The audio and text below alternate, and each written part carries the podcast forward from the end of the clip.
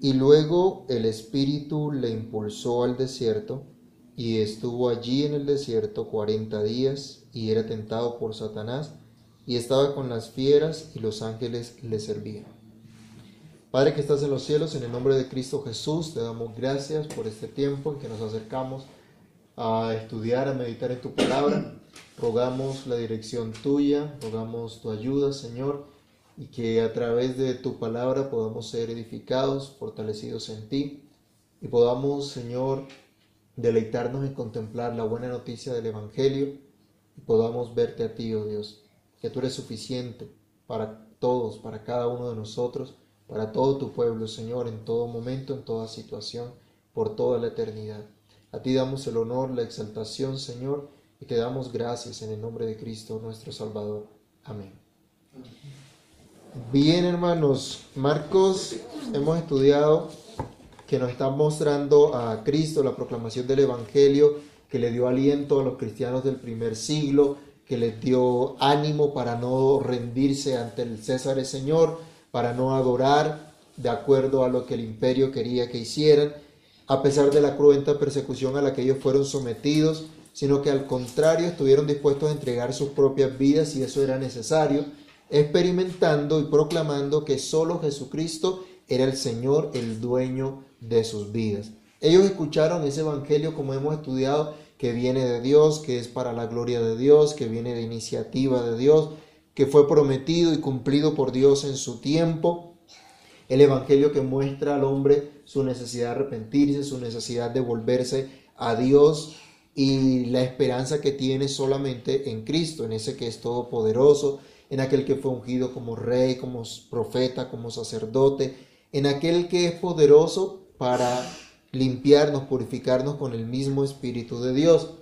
Los creyentes del primer siglo entonces entendieron que Jesús fue también su representante, su sustituto, el Hijo de Dios que fue reconocido públicamente en ese acto de ordenación como el que acabábamos de estudiar la semana pasada en los versículos anteriores de, de Marcos.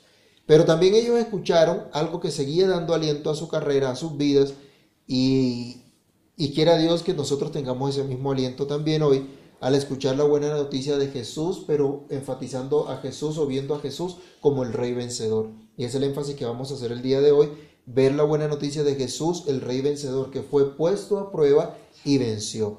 Aunque nuestro texto solamente son estos dos versículos, vamos a leer un momento Mateo capítulo 4, versículos 1 al 11, para tener un poco más de información para nuestro estudio de hoy, de este episodio. Mateo 4, del 1 al 11. Mateo 4 del 1 al 11 nos dice, Entonces Jesús fue llevado por el Espíritu al desierto para ser tentado por el diablo, y después de haber ayunado cuarenta días y cuarenta noches tuvo hambre.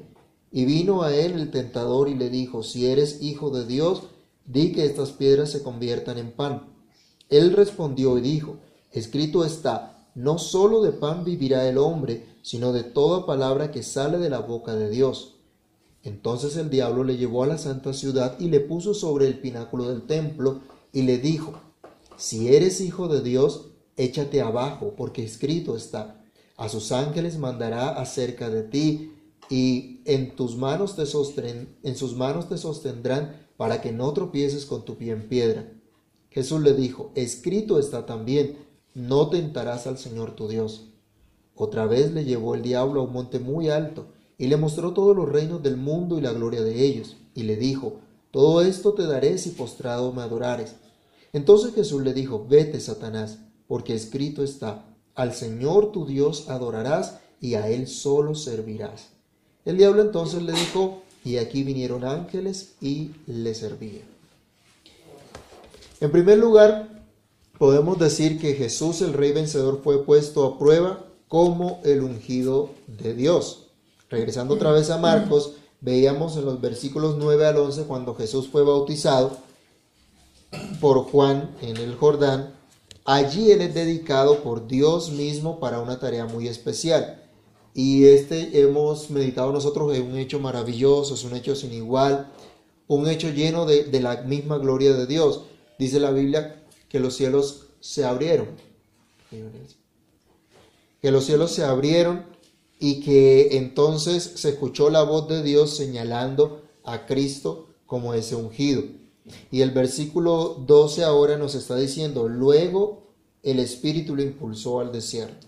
Marco nos presenta escena tras escena y ahora dice, después de haber sido dedicado, fue impulsado por el Espíritu de Dios al desierto.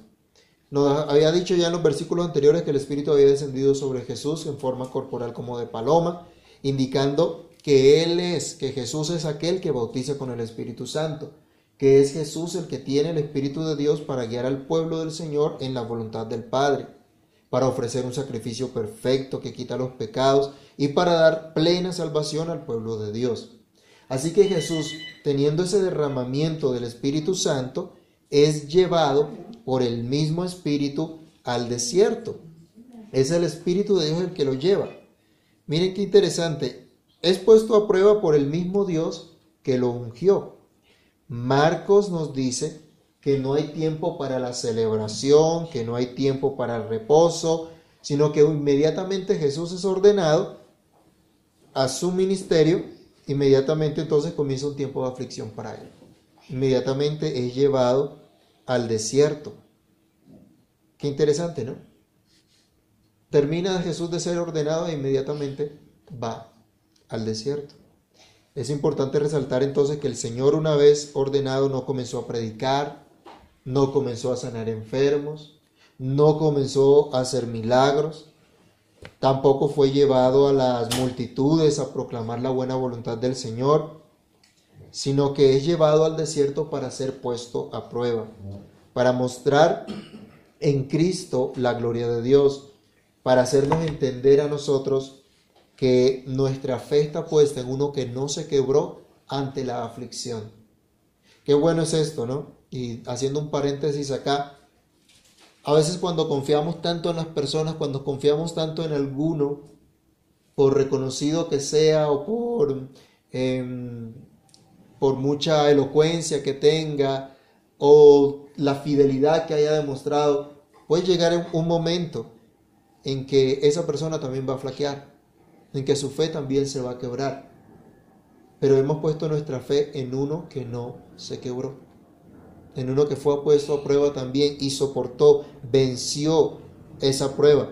Y porque Él venció, es poderoso para socorrernos a nosotros también cuando somos tentados, para que nosotros tengamos consuelo en medio de la prueba y de la aflicción, porque Él mismo sufrió. Pero todo esto nunca a pesar, a pesar de, lo que el Señor Jesús padeció, nunca lo dejó el Padre. Siempre estuvo con Él. Siempre estuvo guiado por el Espíritu de Dios. Y en esa buena noticia debemos nosotros reflexionar. El mismo Espíritu de Dios que guió a Jesús al desierto es el Espíritu de Dios que reposa sobre cada uno de los creyentes, sobre cada uno de los hijos de Dios, porque Dios nos ha dado su espíritu por esa obediencia perfecta de Jesús. Y Él es el que en medio de la prueba también dirige nuestras vidas para que podamos andar en la voluntad del Señor. La misma voz de Dios que se escuchó en los versos 9 al 11 diciendo, este es mi Hijo amado en quien tengo complacencia, habló de Jesús como su ungido, quien era señalado por Dios, quien fue puesto a prueba por Dios mismo mostrando así que solo el Señor Jesucristo es el que vence toda prueba, toda tentación. No hay otro que pueda cumplir esa misión de salvar al pueblo de Dios. No hay otro que pueda librarnos a nosotros. No hay otro que pueda cumplir perfectamente toda la voluntad de Dios. Nosotros a veces tratamos de esforzarnos y está bien, debemos hacerlo. Pero a veces se nos olvida que en nuestra fuerza somos incapaces de cualquier cosa. Solo Cristo puede cumplir la voluntad perfecta de Dios, la voluntad revelada de Dios. La Biblia nos dice que si nosotros ofendemos en un solo punto, ya somos culpables de toda la ley.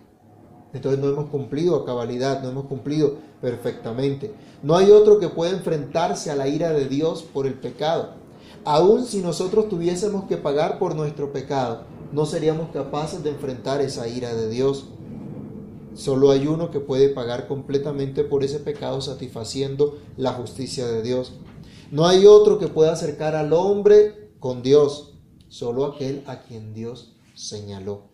Jesús fue ungido entonces como con el Espíritu Santo y habíamos estudiado en la clase anterior como profeta, como sacerdote y como rey para mostrar la voluntad del Padre, para que todo aquel que en él cree no se pierda, sino que tenga vida eterna. Fue ungido para ofrecer un sacrificio perfecto una vez y para siempre, como aquel que intercede por nosotros delante de Dios. Pero también fue ungido como ese rey vencedor como, como aquel que trae justicia y paz perdurable al pueblo de Dios. Pero esta dedicación fue puesta a prueba. Él no tenía necesidad alguna, pero fue puesto a prueba para que nosotros podamos creer, podamos entender que solo en Él tenemos realmente esa esperanza. Él fue puesto a prueba para que nosotros podamos ver esa revelación de Dios, esa proclamación de la voluntad de Dios cumplida completamente en Cristo. En ninguna prueba, en ninguna tentación podría cambiar lo que Dios había determinado, lo que Dios se había propuesto. A veces a nosotros se nos dañan los planes, a veces nosotros se nos tuerce lo que hemos propuesto. Pasa algo y como que tenemos que cambiar de planes. Pero los propósitos de Dios permanecen para siempre. Él fue puesto a prueba para manifestarnos su carácter santo, su carácter perfecto, por lo cual su sacrificio es perfecto, realmente puede hacer perfectos a los que son apartados para Dios. Veamos Hebreos 10:14, donde nos habla de ese sacrificio que hace el Señor Jesús por los suyos. Y ese sacrificio es perfecto porque Él no se quebró ante la tentación, sino que venció. Y por eso su sacrificio es perfecto. Hebreos capítulo 10, versículo 14. Nos dice, porque con una sola ofrenda hizo perfectos para siempre a los santificados. ¿Y quiénes son los santificados? Todos nosotros que hemos creído en el Señor Jesús. Él fue puesto a prueba entonces para manifestar también que de Él es la tierra y su plenitud, el mundo y los que en Él habitan. Todo le pertenece a Dios y eso nos incluye a nosotros. Todo lo que existe, todo lo creado le pertenece a Él, que de Él es el reino, que de Él es el poder y la gloria por todos los siglos. Él es el ungido de Dios y como tal fue puesto a prueba y venció. Pero también cuando miramos aquí en el versículo 12, que el Espíritu le impulsó al desierto, vemos que Jesús el Rey vencedor fue puesto a prueba como nuestro representante ante Dios. Esa es la segunda cosa que podemos aprender, que podemos estudiar o, meditar en este pasaje. Eh, Marcos ya nos estaba diciendo, fue impulsado por el desierto y dura 40 días, el versículo 13, estuvo allí en el desierto 40 días. ¿Eso qué nos recuerda? ¿Se acuerdan el pueblo de Israel cuánto tiempo duró en el desierto? 40 años. Ellos estuvieron 40 años, pasaron una prueba de 40 años, estuvieron allí. Pero ¿cuál fue la razón de esa prueba? ¿Por qué quedaron en el desierto esos 40 años? Veamos un momento números, capítulo 14, versículos 28 al 35. Números capítulo 14, del 28 al 35, nos dice qué pasó con el pueblo de Israel y la razón por la cual tuvieron que estar en el desierto esos 40 años.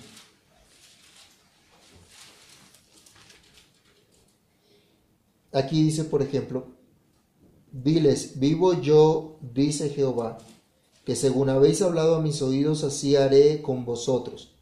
En este desierto caerán vuestros cuerpos, todo el número de los que fueron contados de entre vosotros de veinte años arriba, los cuales han, murmurado contra mí.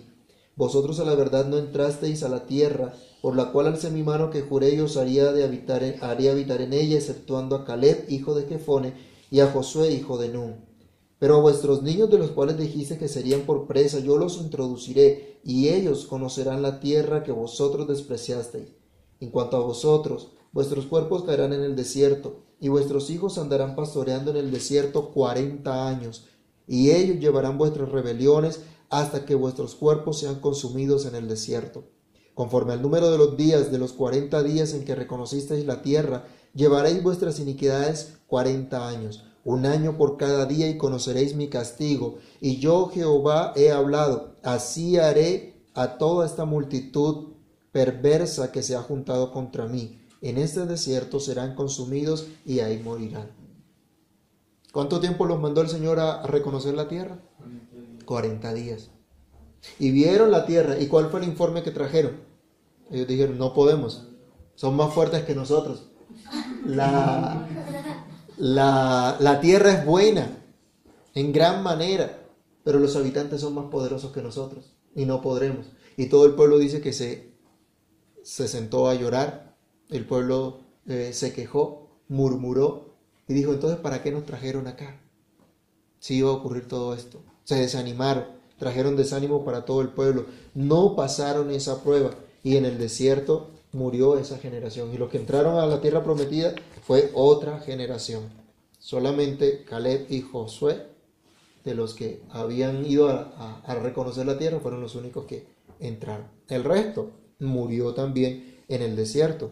Nos recuerda entonces este pasaje, regresando aquí a, a Marcos, cómo el pueblo no cumplió, no pasó esa prueba, pero ahora el que va a dar el verdadero reposo, el que va a entrar al pueblo de Dios en el verdadero reposo de Dios, ese es llevado también un tiempo al desierto como nuestro representante, a diferencia de Israel, Jesús pasa ese tiempo completo en el desierto no por incredulidad, no porque Él haya dudado de la promesa de Dios, sino para mostrarnos que como nuestro sustituto lleva sobre, sobre sí el juicio de Dios que merecemos todos nosotros.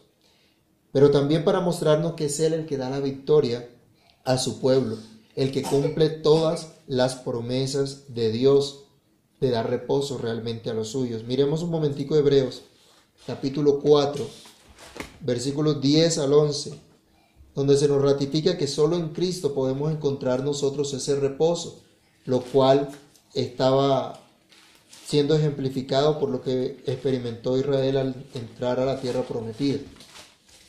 Hebreos capítulo 4, versículos 10 y 11. Nos dice, porque el que ha entrado en su reposo, también ha reposado de sus obras como Dios de las suyas. Procuremos pues entrar en aquel reposo para que ninguno caiga en semejante ejemplo de desobediencia. Solo Cristo es el que ha cumplido esas promesas de Dios de dar reposo a su pueblo. Pero pasa también un tiempo a solas. Él es llevado al desierto. En el desierto estuvo todo el pueblo. Y sabemos que el desierto no era de pronto el mejor sitio ni para vivir, ni para cultivar, ni para asentarse como ciudad. No era el mejor lugar. Bueno, estuvo todo el pueblo. Ahora Jesús tiene que ir a ese desierto. Él fue puesto a prueba como nuestro representante ese tiempo especial, pero sin necesidad real para él. Él no tenía necesidad de ser afligido en el desierto. Él no tenía necesidad de eh, estar apartados de los demás porque él no se había alejado de la voluntad de Dios. Pero como nuestro representante, era necesario manifestar que Jesús vino a obedecer al Padre en todas las cosas, que su placer, que su deleite es hacer la voluntad de Dios sin importar lo que esto le pudiera traer. Voluntariamente el Señor Jesús obedece la dirección del Espíritu de Dios. Ustedes no ven en ninguno de los relatos evangélicos de este pasaje que el Señor haya dicho, mm, haya puesto una objeción, haya de pronto eh, dicho no me gusta, no me parece justo, no lo considero eh, conveniente, ¿por qué? No vemos nada de eso, sino que voluntariamente obedece la dirección del Espíritu de Dios y está allí esos 40 días. Voluntariamente nos dice la Biblia también que Él se hizo hombre, que fue nacido de mujer, nacido bajo la ley, para redimir a los que estaban bajo la maldición de la ley, para redimirnos a ti y a mí, que merecemos la muerte eterna por haber quebrantado la santa ley de Dios. Voluntariamente Él pasó ese tiempo en soledad para que tú y yo ahora sepamos que no estamos solos, que Cristo siempre está con nosotros. Él ha dicho, yo estoy con vosotros todos los días hasta el fin del mundo. Pero Él nos advierte también, en el mundo tendréis aflicción, pero confiad, yo he vencido al mundo. Los creyentes que habían quedado separados de su familia en el primer siglo, habían quedado separados de sus conocidos, habían dejado sus tierras por causa de Cristo, estaban siendo perseguidos por el imperio romano, ellos escucharon que el Señor Jesús fue puesto a prueba también para que ellos pudieran tener victoria en medio de lo que estaban viviendo, en medio de la situación en la que ellos se encontraban, porque Jesús el Rey vencedor ahora estaba con ellos en todo momento. Pero también es un tiempo para estar en la presencia del Señor. En los tiempos de soledad es un tiempo perfecto para estar en la presencia del Señor. Veamos dos ejemplos de algunas personas que estuvieron ese tiempo. Éxodo capítulo 34, verso 2 y versículo 28. Vamos a pedirle al hermano Mauricio que lo lea. Éxodo 34, versículo 2 y versículo 28. Y el hermano John lee Primera de Reyes, primer libro de Reyes, capítulo 19, verso 8. Éxodo 34, versículo 2. Y versículo 28. Prepárate, pues, para mañana y sube mañana al monte de Sinaí y preséntate ante mí sobre la cumbre del monte. Y el versículo 28. 19, 8. Éxodo 34, 2 y 28. Y primero de Reyes 19, 8. Y él estuvo allí con Jehová cuarenta días y cuarenta noches. No comió pan ni bebió agua y escribió en tablas las palabras del pacto, los diez mandamientos. ¿A quién le correspondió ese tiempo? Moisés. A Moisés. Moisés tuvo que subir a la presencia de Dios en el monte y estuvo en la presencia de Dios en el monte esos 40 días. Y no estuvo más que el Señor. Que dice primero de Reyes 19.8.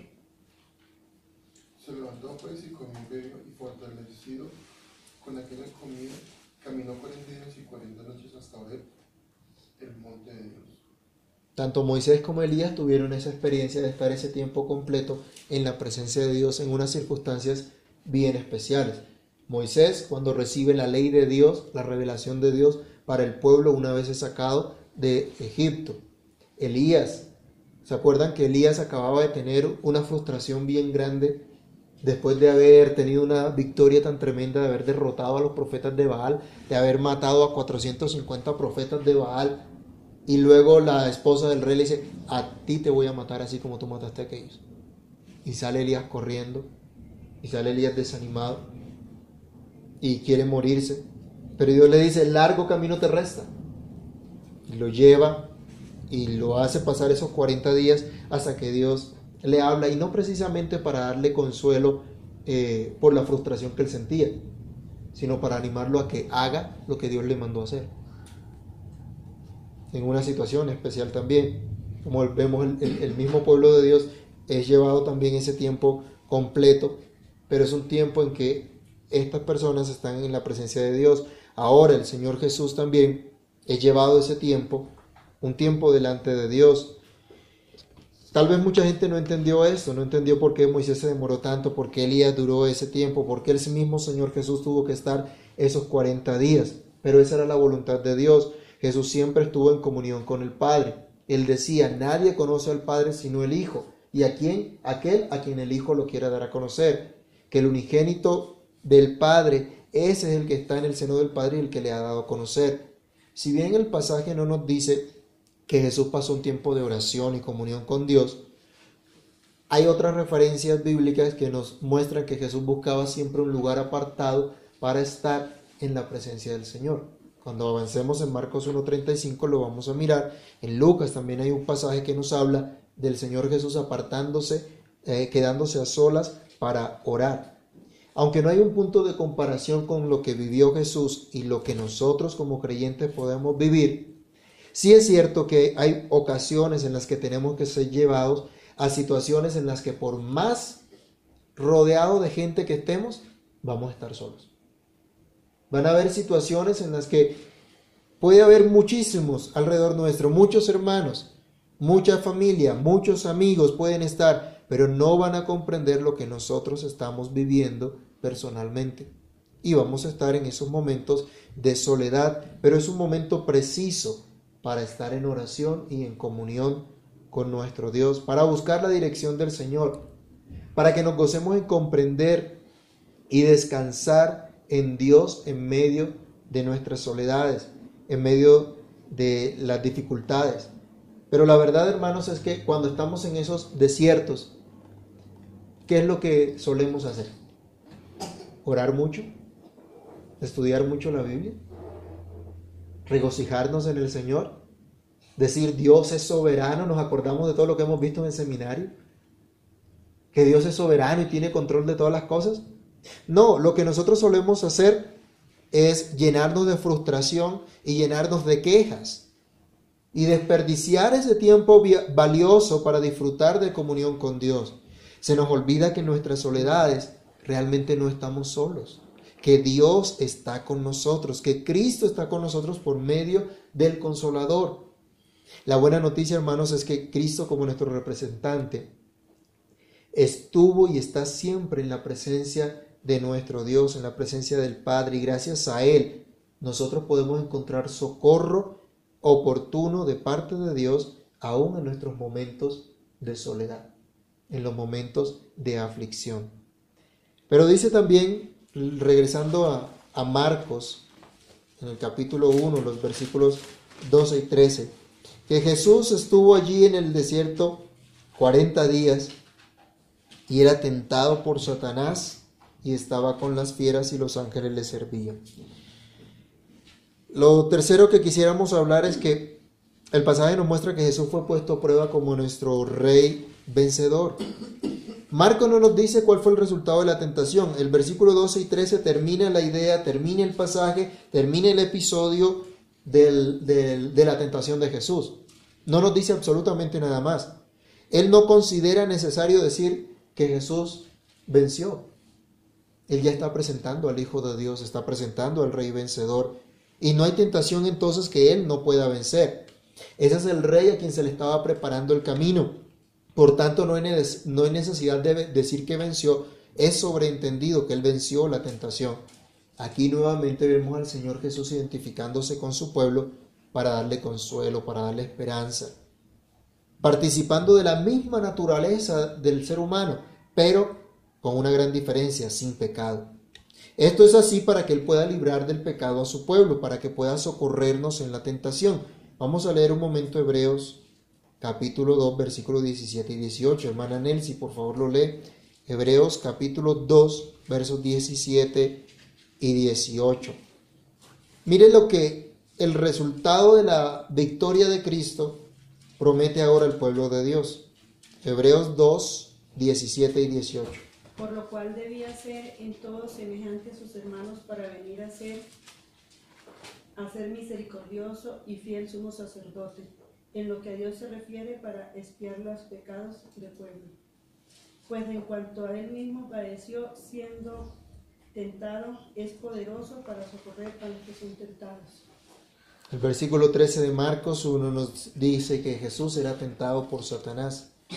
Y en el pasaje que habíamos leído antes, Vimos que Jesús venció en todo aspecto esa tentación.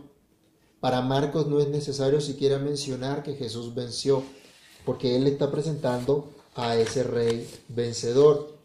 Y fue sometido a prueba ese rey vencedor. Obviamente desde el exterior porque no había en su naturaleza ninguna inclinación pecaminosa. Él no tenía, así como nosotros, un deseo hacia el, hacia el pecado, porque la Biblia nos dice que fue concebido por el Espíritu de Dios. Entonces no tenía esa naturaleza pecaminosa como la que eh, tenemos nosotros al nacer. Israel falló en la prueba. El pueblo de Israel falló allá. Pero Cristo no. Israel vio la gloria de Dios. El pueblo vio en el desierto a Dios con ellos de día en forma de nube, de noche en columna de fuego. Dios los alimentó, Dios los sustentó todo ese tiempo. Y el pueblo se quejó, murmuró contra Dios. ¿Y cuántos de nosotros no cedemos también ante la tentación que viene del exterior? A veces sabemos, es nuestro propio pecado, pero decimos, es que me sacó el mal genio. Eso diríamos en cierta medida, decimos, viene del exterior porque me provocó otra persona, aunque realmente lo que sale a flote es mi propio, mi propio pecado. Pero aún nosotros ante las provocaciones de los demás, del mundo y ante nuestras propias intenciones pecaminosas, caemos, cedemos a la tentación. A pesar de que el Señor Jesús nos ha enseñado a orar, no nos metas en tentación. A pesar de que sabemos que nuestra naturaleza es débil y que debemos orar para no entrar a tentación. Muchas veces pensamos que ya no necesitamos más depender de Dios, que ya podemos caminar solos, que llevamos tantos años el Evangelio, en el Evangelio, que listo, ya lo sabemos todo. Y aunque no lo digamos con nuestra voz, cuando dejamos de orar, estamos demostrando que podemos caminar solos, que podemos caminar sin depender del Señor. Pero aquí viene una muy buena noticia, aunque nosotros seamos incapaces de vencer la tentación, hay uno que ya venció. Hay uno que nunca se dio a la tentación y que intercede por nosotros para librarnos del mal y para restaurarnos aún cuando hemos caído en la tentación, enseñándonos que solamente podemos confiar en Él y no en nosotros. La buena noticia es que Él es poderoso para capacitarnos por su Espíritu para que podamos andar como Él anduvo. Él fue puesto a prueba sin desmayar ante el peligro. La Biblia nos dice que había fieras en ese desierto. Es normal, dice un comentarista, que en estas tierras se encuentren animales salvajes que hacen muy peligrosa la estadía del ser humano en esa región. Pero no vemos a Jesús renunciando entonces a la dirección del Señor por el peligro que esto le representaba. No vemos a Jesús echándose para atrás y diciendo, mejor no, no sigamos con esto, mejor desobedezcamos la dirección del Espíritu de Dios porque esto trae un peligro para mi vida. No, al contrario, va valientemente siguiendo la dirección del Señor. Y Marcos nos va a mostrar ese detalle. Cuando lleguemos en su momento, cuando, cuando el Señor Jesús se prepara para ir a Jerusalén, Él nos muestra la figura de, de, de la firmeza del Señor Jesús yendo hacia su propio martirio, pero con firmeza, con valor. Y es lo que nos está demostrando entonces que podemos confiar y descansar en ese todopoderoso Señor, en ese Rey vencedor. Marcos entonces nos está mostrando acá que Jesús no renuncia ante el peligro. Él sabía quién era, él sabía con quién estaba o quién estaba con él, él sabía cuál era su llamado y por lo tanto no podía desmayar.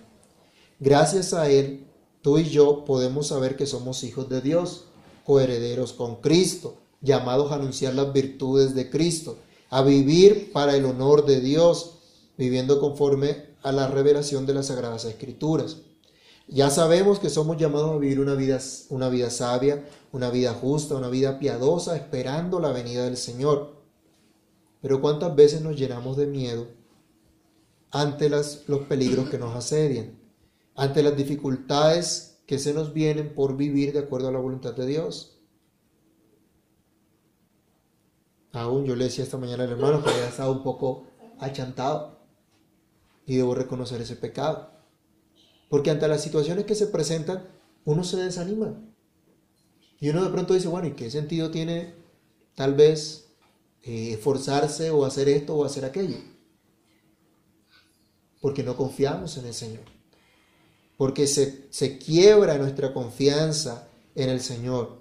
No porque Dios no sea poderoso para guardarnos, sino porque nosotros somos incrédulos, porque dejamos de descansar, de confiar solamente en Él y tratamos de mirar qué podemos hacer nosotros. ¿Cuántos han vuelto atrás porque les da miedo seguir al Señor? Porque es peligroso perder las cosas de este mundo por causa de Cristo. A pesar de que el mismo Señor dice, ¿de qué vale al hombre ganar el mundo si pierde su alma en el infierno? Entonces, solo por Cristo podemos nosotros tener fuerza para no desmayar, para saber que nuestra vida está en las manos de Dios y que solo Él nos hace perseverar. Jesús fue puesto a prueba como nuestro Rey vencedor sin dejar de confiar en Dios. Otra vez dice, Él era tentado por Satanás estaba con las fieras, pero también nos dice, y los ángeles le servían. La referencia que los ángeles le servían indican que efectivamente Jesús tuvo necesidad, pero no se dio ante la tentación para satisfacer sus necesidades, cuales fueran que éstas hayan sido. Esperó en Dios y en recompensa nos dice la escritura que Dios mandó los ángeles y le servían en lo que él necesitaba.